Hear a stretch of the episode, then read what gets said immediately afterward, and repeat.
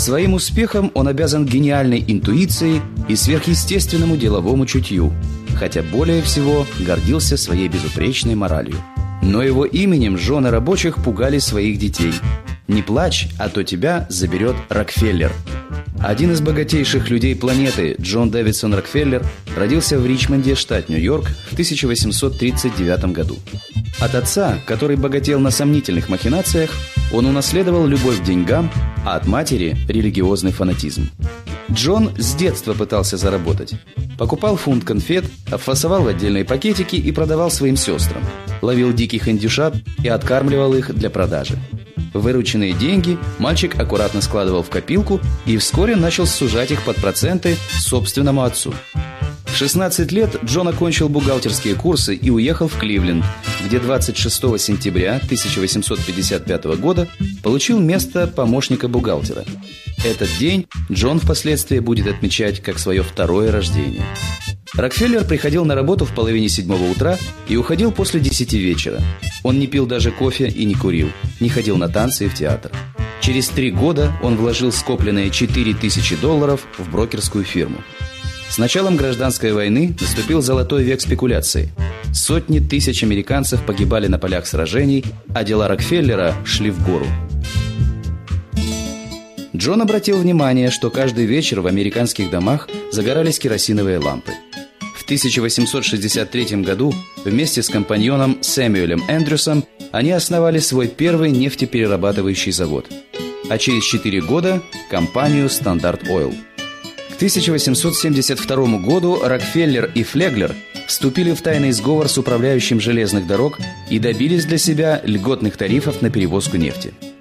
Конкурентам пришлось либо сворачивать дела, либо продавать фирмы Рокфеллеру – Позже эта операция была названа Кливлендским расстрелом.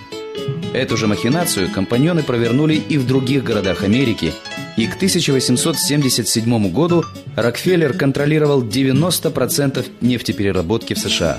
За манеру ведения бизнеса, хитрость и беспринципность журналисты прозвали Рокфеллера Мефистофелем из Кливленда. Против Standard Oil было возбуждено уголовное дело – 1911 году Верховный суд США предписал Standard Oil разделиться на 34 отдельные компании. Но цена акций новых компаний подскочила, и Рокфеллер, формально проиграв дело, удвоил свое состояние. Казалось, что изобретение электричества нанесет непоправимый удар нефтяному магнату, но Рокфеллер был уверен – Господь позаботится. Началась Первая мировая война, и нефть, которую раньше заливали в примусы, стали заливать в военные корабли.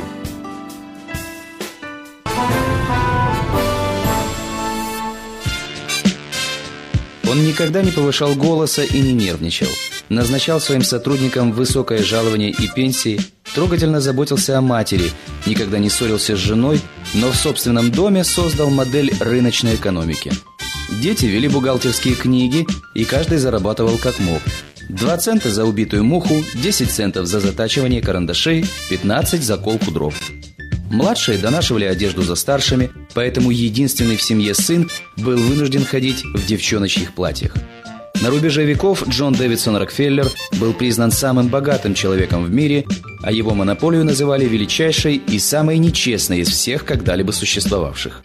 Только Standard Oil приносил 3 миллиона доходов в год – Ему также принадлежали 16 железнодорожных и 6 сталелитейных компаний, 9 фирм по торговле недвижимостью, 6 пароходств, 9 банков и 3 апельсиновые рощи. В старости Джон оставался крепким и бодрым. Он увлекся спортом, выучился играть в гольф и освоил гоночный велосипед, и полюбил женское общество. Его называли дьяволом, и к концу жизни он действительно стал на него похож. Абсолютно голая костлявая голова, ни волос, ни бровей, ни ресниц, ни усов – тонкие губы в ниточку и маленькие, внимательные, жесткие глаза. До 100 лет он не дотянул всего два года и 23 мая 1937 года умер от сердечного приступа. Семейство Рокфеллеров на сегодняшний день насчитывает более 200 человек и по величине совокупного капитала до сих пор считается самым богатым США –